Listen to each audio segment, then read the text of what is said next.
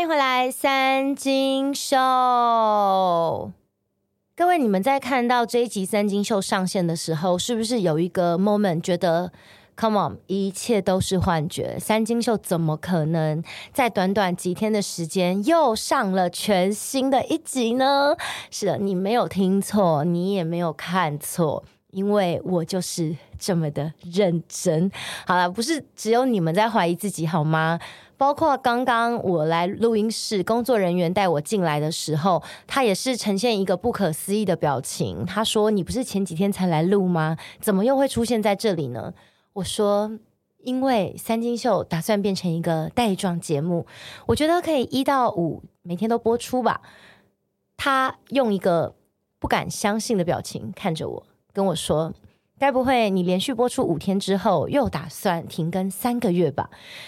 我就是因为热爱这个节目，所以我来录音。OK，好啦，因为我有很多话想跟你们讲，但这个节目的时长哦，短短半个小时，我们这个千言万语讲不完呐。所以今天这一集三金秀想要跟大家来聊政治。这前几天呢。郭台铭哦，我们大家的爸爸，我们的爷爷，他正式宣布要参选二零二四的总统大选了。我觉得很多人看到呃这个新闻呢，第一个想法呢，我不知道你们怎么样啦。我第一个想法就是，郭董，你有缺网军吗？我赶快跟郭董自我推荐一下，因为你知道吗？我呢，身为这个侧翼专武哦，你知道我整个一个一。呃，叶问他是一个打十个，是不是？我一个打五十个，因为一个打十个真的太少了。你看我打了那么多个侧翼，我真的可以堪称是侧翼专武。所以说，如果呢，郭董您需要王军的话，当然我绝对是你的首选了。我第一个想法当然是这个，就是哇，郭董如果要选举的话，我们应该可以一起来发发选举财。至于你问我说，有些人会觉得说啊，郭台铭。身为一个成功的企业家，不管他的风评怎么样啦，但我们不可否认他是不是真的赚很多钱，公司很赚钱吧，对不对？成功的企业家是不是有办法用这个带领企业的能力来治理我们的国家呢？诶，有些人就会有这样的想法。那当然啦，因为总统不是只有郭台铭一个人要出来选嘛，还有谁要出来选？目前呢，因为还没有正式的登记，不过目前。大家猜测啊，会出来的人有谁？郭台铭嘛，柯文哲嘛，侯友宜嘛。那民进党这边当然是赖清德，所以有四个感觉是有可能会参选的人，就会有各自的拥护者。那每一个拥护者呢，也会呃为了他们所支持的候选人，开始跟大家讲说，你必须要支持他，要投给他的理由。所以。等一下的时间，我要来跟大家稍微来聊聊啊，关于选举这件事情。不过，在我今天来录音的时候呢，我看到了一个新闻，我先跟大家分享一下。大家知道有一个百万的 YouTuber 叫做许博 and 简之，呃，我必须要承认说，在今天这个新闻之前，我是不知道这个 YouTuber 的，因为他们主要是关注动物的议题，拍了相当多动物相关的影片。那你要说我不爱护小动物吗？嗯，我必须要说我没有不爱动物，但是因为我本身也没有爱到，就是。会关注各种动物是什么样子的状态，只是因为不得不说，动物本身就是可爱的嘛，没有人会去拒绝可爱的东西。但我并没有爱到那种说我会去喂食流浪猫狗。呃，我我可能有时候偶尔会捐钱给动保团体，但没有爱到说我有收养很多流浪狗，或是呃，我有爱到说我想要知道很多动物的知识是什么，因为连动物星球频道我都不太常看了，所以我必须要说，我本来不知道他们，但是呢，他们今天之所以会被大家关注，是因为大家知道有一个呃很不红的。医生叫做小刘医师刘宗宇。好，我觉得我这样讲，你们还是不知道他是谁。这个小刘医师呢，他之前的一个一本书，他算是他的自传吧，有被改编成戏剧，叫做《村里来了个暴走女外科》，饰演她这个角色的是蔡淑臻。那很多人不知道这件事情，是因为蔡淑臻跟小刘医师这个原型实在差太多了。那差别在哪里？我们在这边并没有任何的这个。外貌歧视或者是什么人身攻击，我们就是客观的陈述他们的外表。蔡淑珍大家众所皆知就是一个名模，好，身材非常的好嘛，又高又瘦，呃，长得也很漂亮。那这个小刘医师刘宗宇呢，这他的那个宽度大概是蔡淑珍的可能三倍吧，呃，之前更更。丰满的时候，我现在讲话要很小心啊！等下你要说我们外貌歧视啊，呃，又又可能他的四倍吧，就是这样。那他的高度呢，呃，也是要压缩的。就蔡淑珍可能有一百七几名模身高吧，呃，小刘医生就是你就想象说，把一个长长的蔡淑臻，噗，这样压扁的这个感觉。那我我在此再次强调，我们没有任何的歧视，就是单纯客观的。描述形容他们之间外表上面的差异。那至于五官的部分呢，我们在这边也就不做评论了，因为我个人觉得审美这个东西是相当主观的一件事情，每个人都会有自己的审美观。但是有一些东西比较客观，比如说哦，在这个举。普罗大众的审美里面呢，大家觉得比较漂亮的，可能都会选一边啊，觉得啊这个可能谁干呢啊，就会选另外一边。但但你是有没有人会觉得小刘医师比较漂亮的啊？也是会有的，好不好？因为审美这件事情是主观的。总之呢，因为差很多啦，所以大家可能就没有再关注他啦。不过这个小刘医师呢，就莫名其妙，他就去攻击了这个 YouTuber 许博 and 简之，攻击他们什么呢？因为这个 YouTuber 呢，他们跟呃，台北市立动物园合作拍了一些就是动物介绍的影片。那在影片当中呢，出现了现在的台北市长蒋万安。于是，这个小刘医师呢，他就发文质疑说，这个 YouTuber 他们是有政治立场的，有没有可能是收了钱钱，然后才来拍这个片？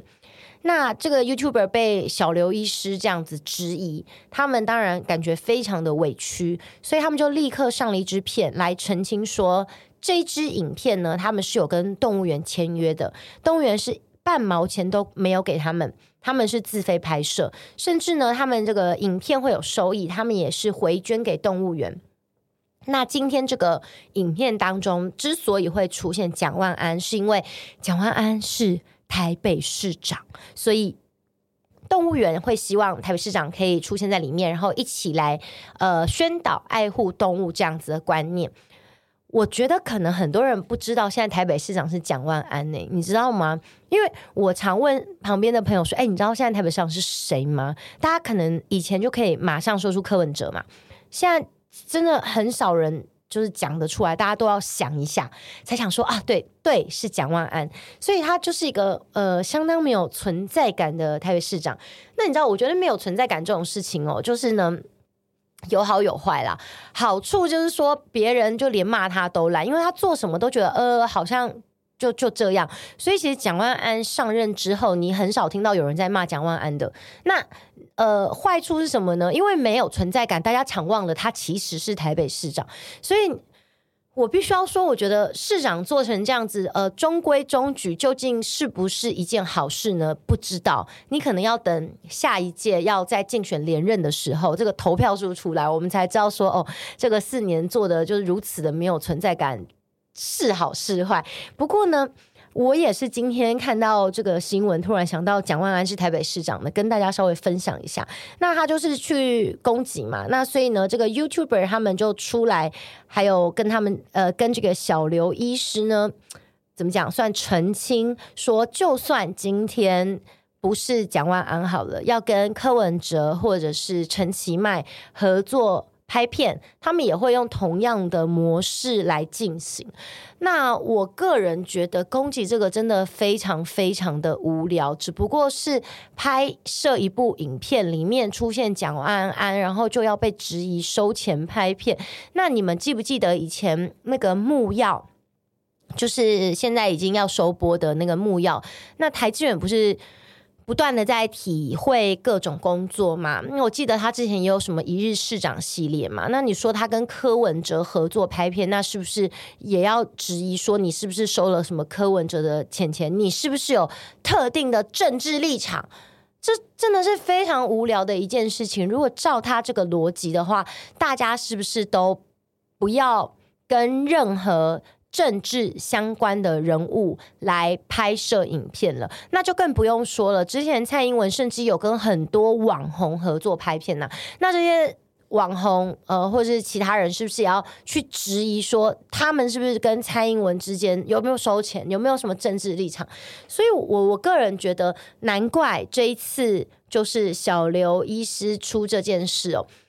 包括其他的侧翼啊，或者是一些比较呃亲绿的媒体啊，都没有上车，没有人去支持他，反而是很多人去切割他。那我们真的不知道他这样子暴走的原因是什么。其实也蛮符合他说的，村里来了个暴走女外科，就觉得说他暴走的可能不是只有他外表的部分，可能也。在暴走行为的部分，那这是今天的一个小插曲。不过在讲完小刘医师之后呢，我其实也想要呃跟大家讲一个前几天的事情啦，就是上礼拜大家还记得赖品妤出了一件事吗？赖品妤呢是现在的立委。那关于赖品妤这个人呢？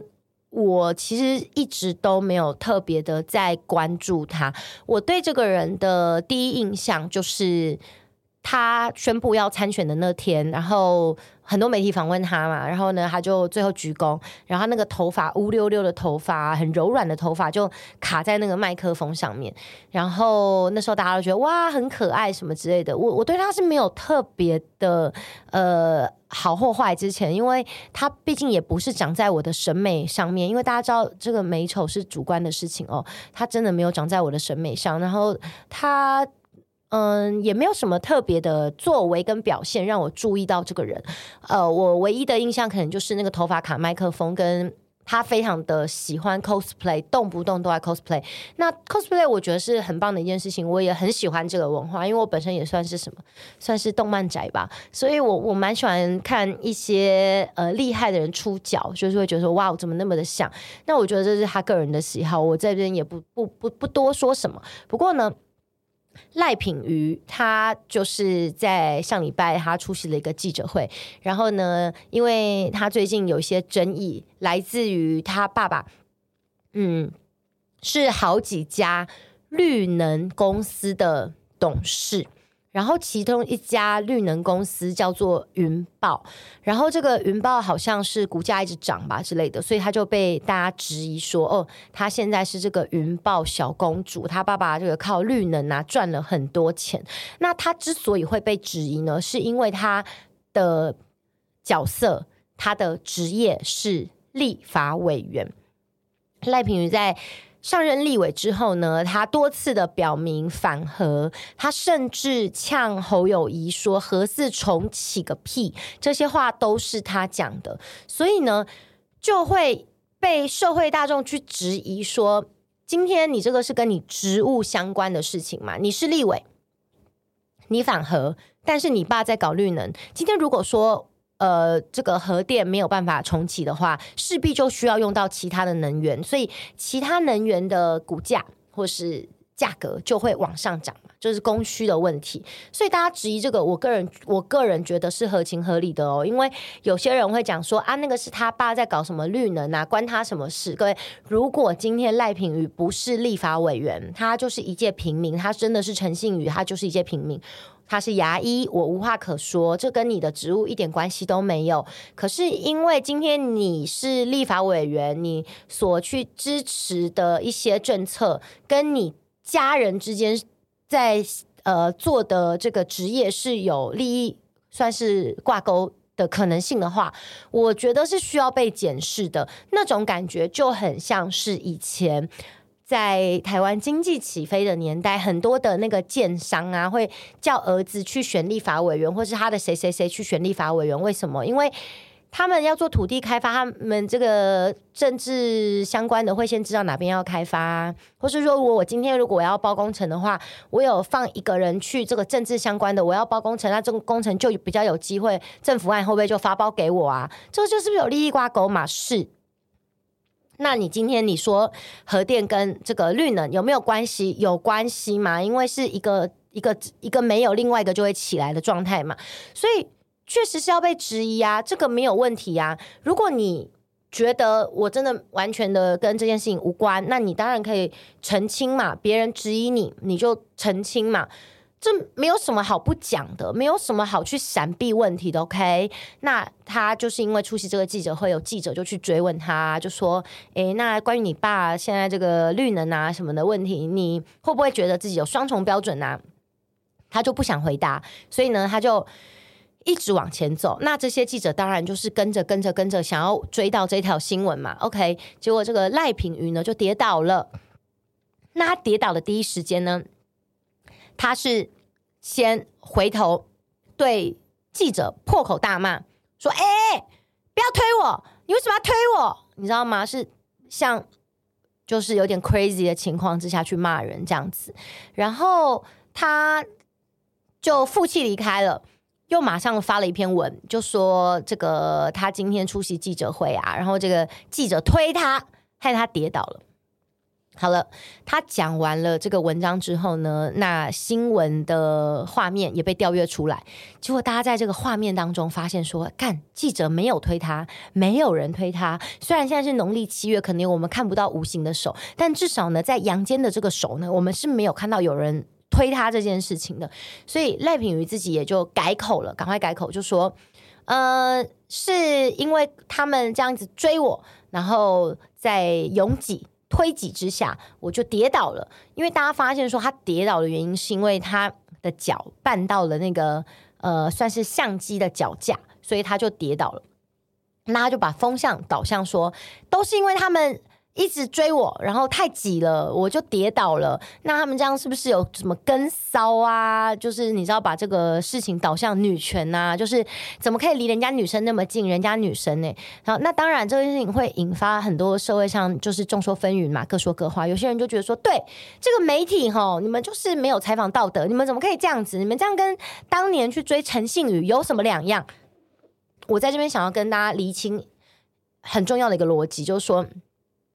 今天如果这个记者真的没有推他，确实就是没有，因为如果有的话，赖品瑜就不用改口了嘛，对不对？所以赖品瑜既然已经改口了，表示他本人也知道说确实没有人推他，那就这件事情他是不是要先道歉？我个人觉得要，因为你是诬赖人家。好，那接下来我们再检讨第二个问题，就是说你在被。拥挤的情况之下，所以你绊到脚架，然后跌倒了。那好，确实是因为拥挤造成的。那为什么会拥挤呢？难道今天是只有中天新闻的记者一个人就可以导致这个现场如此的拥挤吗？当然不是吧，是很多记者包围，所以才会导导致拥挤的情况。那现场有什么？其实有三立的记者啊，一定有民视的记者啊。你是跟我说青绿的这个媒体都不在现场吗？不是吧？所以。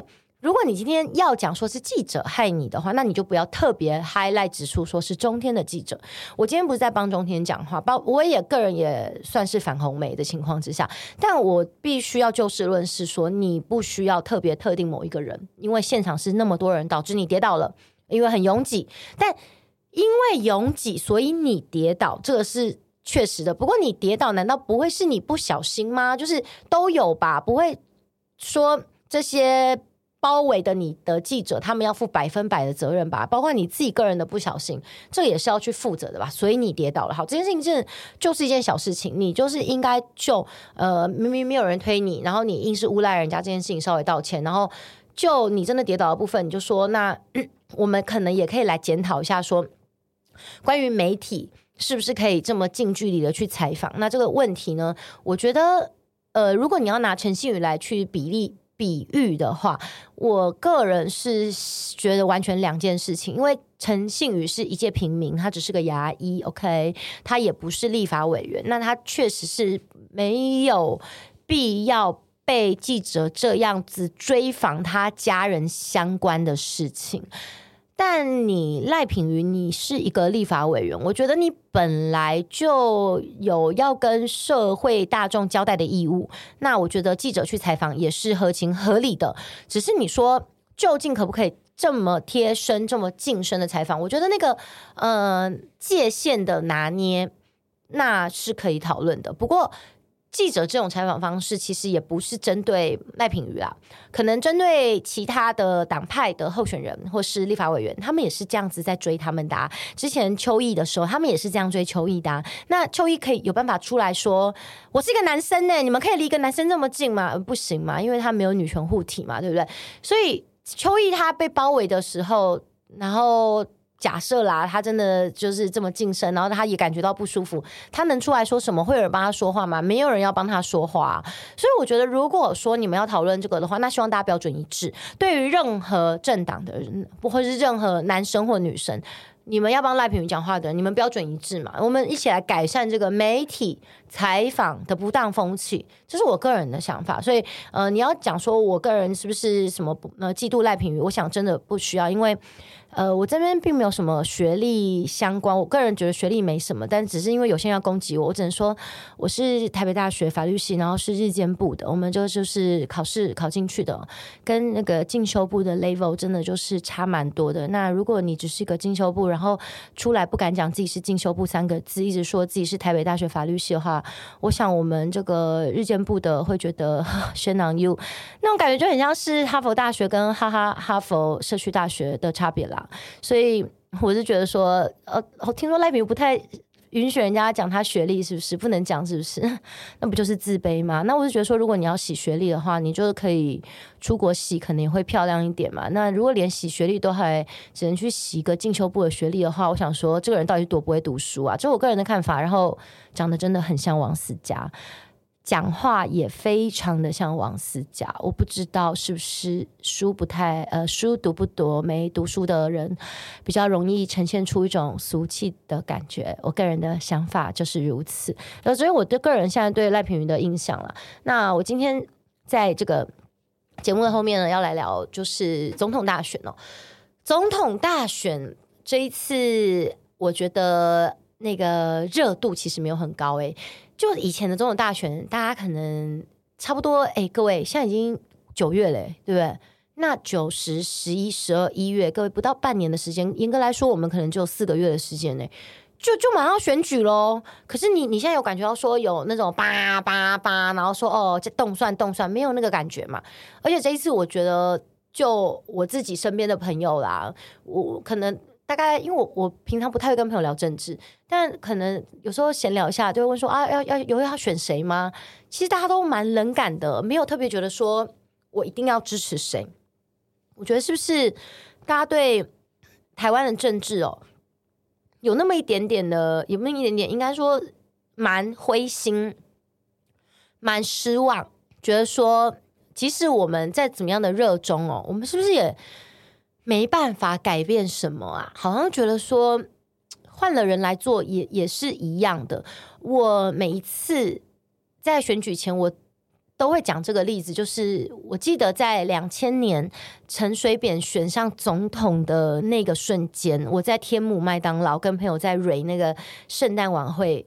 的稿子，然后我就看到我的同学们疯了一样的冲进来说：“阿扁当选了，阿扁当选了！”哇，在那当下，我感觉到那个就是呃，满城都在沸腾，感觉阿扁当选了，我们可以改变这个世界，你知道吗？因为。在国民党已经执政了那么多年，从他们呃播迁来台，然后窃占台湾之后，这么多年来的时间，我们都在被国民党统治。我们一直觉得改朝换代了，这世界上不一样了。阿扁是全新的希望，好，那是两千年的事情了。现在已经二零二三年了，二十三年过去，那呃不只是 陈水扁，民进党当了呃算我们不能说皇帝啊，总统哦，到后来的蔡英文连任了八年。我们的世界改变了什么呢？我们的生活有什么样的不一样呢？台湾成为一个独立的国家了吗？我们能够在世界告诉大家说，台湾是一个国家，我们能不再用中华台北出去参加比赛了吗？没有，其实还是一样的，对吧？那我们的生活有什么样子的不一样呢？但是随着这个时间的进步，年代的不一样，我们开始有些观念改变了。比如说，以前没有同志婚，以前觉得同性恋是变态的、恶心的这样子的观念，慢慢的随着时代还有很多人努力的推动之下，我们终于有了同性婚。台湾算是在亚洲国家相当先进的，在这个部分。那我们还做了有什么样不一样的改变呢？其实说真的，在整个蔡英文的任内哦，我能够感觉到最棒的德政就是婚姻平权这件事情。我们房价越来越高了，在三十年前、四十年前，东区的一个公寓可能两三百万就能够买到了，现在。已经过了四十年了，它变成四十年的老公寓，我三千万都买不到啊！各位，你说因为通膨，那么我们的薪水涨了吗？在以前，我们的薪水可能，我记得我小时候，我妈那个律师事务所的那个呃，算是助理吧，他们一个月我记得有三万多块。现在律师事务所的助理一个月差不多也是三万多块啊，所以你说我们的薪水涨很多吗？没有啊。房价涨很多吗？有啊，十倍的涨，是就很多事情都不一样了，是不是？所以，嗯、你你，我觉得很多人会把希望投投注在就是政治上面。我我们会希望说，我如果今天我支持的候选人总统当选了。我的生活就会变得不一样了。我突然就买得起房子了，我可以从一个月只有赚五万块，突然变五十万。你觉得有可能吗？没有这个可能。那你在对政治狂热的点到底是什么呢？我觉得我之所以呃会关心政治，是因为我是一个台湾人，这里是我出生、我土生土长的地方，包括我现在也在这生活。那政治与我们的生活息息相关嘛。我我一年要缴。缴的税哦，如果你这个税能够税率减轻一点，我可能就不要缴那么多税了，是不是？那如果你有小孩，假设你有小孩，呃，跟我的小孩教育息息相关嘛。那繁星计划搞到大家不知道哪颗星了嘛，无所适从嘛。如果这个教育的制度能够那么简单一点。好不好？公平一点，我们的小孩是不是就不要这么辛苦了呢？这就是政治嘛，是不是？那不要说别的，就说我们每一天要用路的用路人吧。如果这个路可以平一点，这个交通规划可以好一点的话，我上班就不用花那么多时间塞车了嘛。还有很多啊，这个城市的排水系统可以好一点，下雨的时候路上就不会积水了。这些都是跟我们的生活息息相关的事情，所以我们关心政治嘛。如果这个呃。能够帮我们做事情的这些政治人物们，他们真的有做事情的话，我们世界可能会改善很多。那久而久之，也许我们就可能可以实现居住正义，我们可能可以实现你知道一些感觉比较美好的未来。呃，不过居住正义这个东西，我必须要说，我个人觉得是很难实现的。呃，我知道馆长跟黄国昌之前出来搞这个游行，说要居住正义，但我觉得。你知道吗？如果今天台湾是国民党刚来那个这边，然后刚刚窃占完的台湾吼啊，那个时候也也比较无所谓什么地主有没有？比较无所谓什么佃农或是房。东跟房客的这些，大家其实房子大家都矮房子嘛，有没有？那个时候居住还算蛮正义的，那房房子也都非常的便宜。可是呢，你知道今天呢，已经经过了那么多年了，我们现在这个房价也被炒起来了，已经从我刚刚讲的可能当年两百万变现在三千万，你都买不到了，对不对？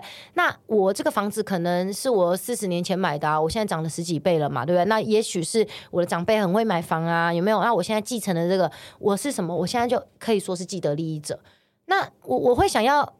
回到过去嘛，我会想要说我的这个房价又变回两百万嘛，我当然不要嘛，是吗？所以现在的居住正义的情况就是有一群人，他们就是有这个利益的人，有一群人就是因为他就是无壳瓜牛嘛，买房对他来说非常的困难嘛。我当然希望房价涨，可是它其实就是一个在天平两端不断拉扯的状况，很难找到平衡，而且是基基本上是不可能找到平衡的，不会有人想要退让嘛，不是这个意思吗？所以。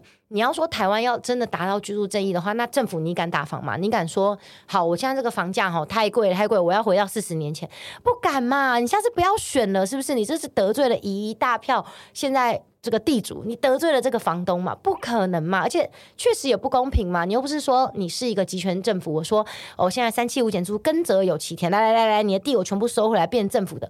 我们是民主社会，我们没办法做这件事情。有人会去举例说。可是新加坡为什么可以实现居住正义？新加坡也是一个呃民主的国家。各位你要知道，其实先严格来说，新加坡不能够算是民主的国家。我们必须要说，新加坡还是呃，我觉得它算是一个表面民主的集权。如果大家有在研究新加坡的政治的话，然后再来是他们在实现居住正义的这件事情呢，他们是六十年前就开始做这件事。今天如果六十年前的台湾就开始在严格执行居住正义的话，六十年后不会变成这样。可是今天如果已经到了这个程度，你要回去那就是回不去了，除非把这个城市炸掉，重新再盖盖一遍，你知道，或是除非时光倒回。所以我觉得，我之所以会认为居住正义其实算是一个假议题，真的是因为我也想要，OK，我也希望我可以便宜的、舒服的买到房子。可是事实现状就是 impossible。办不到。当你要让某些人得到利益的时候，你势必要牺牲掉一部分人的利益。那我们永远找不到当中大家都能够接受的那个方案，因为实在是天差地远。不是说差一点点，我们还能够平衡，差太远了，很难平衡的。这我的想法。所以呢，我只是要说，我们这一次的这个四个候选人嘛。刚刚有讲郭台铭嘛，大家可能期期待企业社治理嘛。那这个赖清德，我觉得赖清德算是可能就是，如果你挺绿，你支持民进党，那支持赖清德，我目前听到蛮大的理由都是说他不会卖台，因为这样子呃，我们才不会变中共的一个部分。呃，抗中保台确实是一个。支持民党相当好的理由，但我们也不知道说其他党派他们会不会卖台，你知道吗？那再来，如果你要说呃侯友宜的话，我个人对侯友宜没有特别的好恶，只是我觉得你知道军军警察出身嘛，军警出身，我一直觉得侯友宜给我一个感觉是很像是那种警察政治，呃粗人的政治，就是说以武力来统治。不过这是一个现代社会，他不会明摆着说我就是暴力武力武力镇压。不过你大概可以想象，就很像是三国时代。呃，我用吕布来形容侯友宜，确实是不不太应该。不过给我的感觉大概就是那样子，军人搞的东西，OK，这个或警察搞的东西，我就对侯友宜，我我个人没有特别特别的想法。嗯，我这边没有要表达我个人政治立场哦，我的政治立场是支持李登辉的哈，那个这个登辉伯的政治理念是我个人的政治理念。不过就简单客观分析，大家目前在讨论的这几个候选人大概是这样。那还有一个柯文哲啊，这个柯文哲我觉得现在也算是民进党主要打的目标嘛，因为他们可能觉得啊郭台铭应该是没什么希望啦。那这个侯友谊哈，呃。会投侯友谊的，我就刚刚有讲嘛，这个军警嘛，那也可能跟公务员啊、铁栏啊，这个选票也都绑在一起了，所以会觉得会支持侯友谊的本来就不会去支持我民进党嘛，所以侧翼之所以要去打柯文哲，是因为柯文哲还可以吸到一些前略这个选票，不是吗？所以当然打打柯文哲嘛。那柯文哲我大家也知道，我算是很早期的柯黑啦，所以呃，柯文哲吼，他就是属于一种嗯。讲话常常反反复复啦，这个现在讲的话跟呃可能二零二零二零一六哦，这个柯文哲每一年的柯文哲都是全新的柯文哲，大概是这个感觉。所以你说啊，这几个政治要来选举的选总统的人，我我到底支持谁？没有特别支持的，所以我可以直接跟大家讲，就说我今年。呃，明年啦，对不对？应该是不会去选，不会去投票。虽然我以前不断跟大家讲说，政治就是众人之事啊，我们不管政治的话，就是被就是被管。嗯，可是我我我当然鼓励说，我们必须要去投票，因为嗯，就算你不去投票，一定也会有一个人他会选上嘛，那你就要被他管。你想要被他管吗？你如果不想，那你就选一个你想要的人去。可是问题是，我说真的，这四个我真的都投不下去，所以我在我投不下去的情况之下，我就觉得 OK，Lady B，你你高兴就好了，随便啦，谁都一样啦。我我内心真的是这样子想，因为我就觉得，呃，就可能是很多人那个呈现出来的一种灰心、一种无力感、一种我们没有办法改变什么事情，那不如把自己管好吧。因为就像我刚刚讲的。这个人当选了，我并不会从月薪五万变成月薪五十万。可是问题是，呃，这个人这些呃谁当选了，我我我一样过我的生活啊，不是吗？我一样可以把自己过好吧。我不要去期待说这些人可以呃让台湾更好，但我把自己过好，或者说假设我觉得呃现在在台湾这样的生活不是我想要的，我还是可以选择出国嘛。你让自己成为一个有选择权的人。那至于这些人到底要谁选，然后谁上？谁来执政？对我来说，好像就都这样了。所以，这是我个人对呃近期政治感觉到比较无奈的地方。好，真的很开心，我今天三星秀有这个空间可以跟大家表达我最近很想跟大家讲的话。如果我状况好一点，有这个机会，我也很想要开直播。因为呃，说实在的，就 Podcast 也算是一个我个人蛮喜欢的空间，是。可以在一个录音室当中，然后我在录音的此时此刻，身边是没有人的。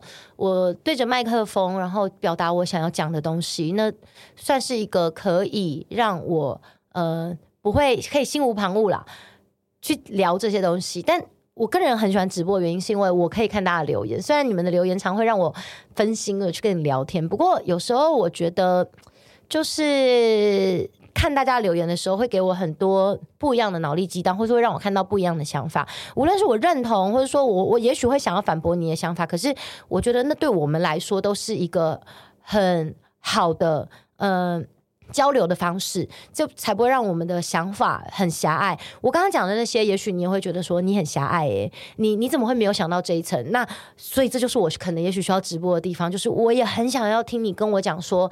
哦，你是这样想，那也许我们的想法就可以，你知道，更宏观一点，或是我们的心态可以更加开阔一点。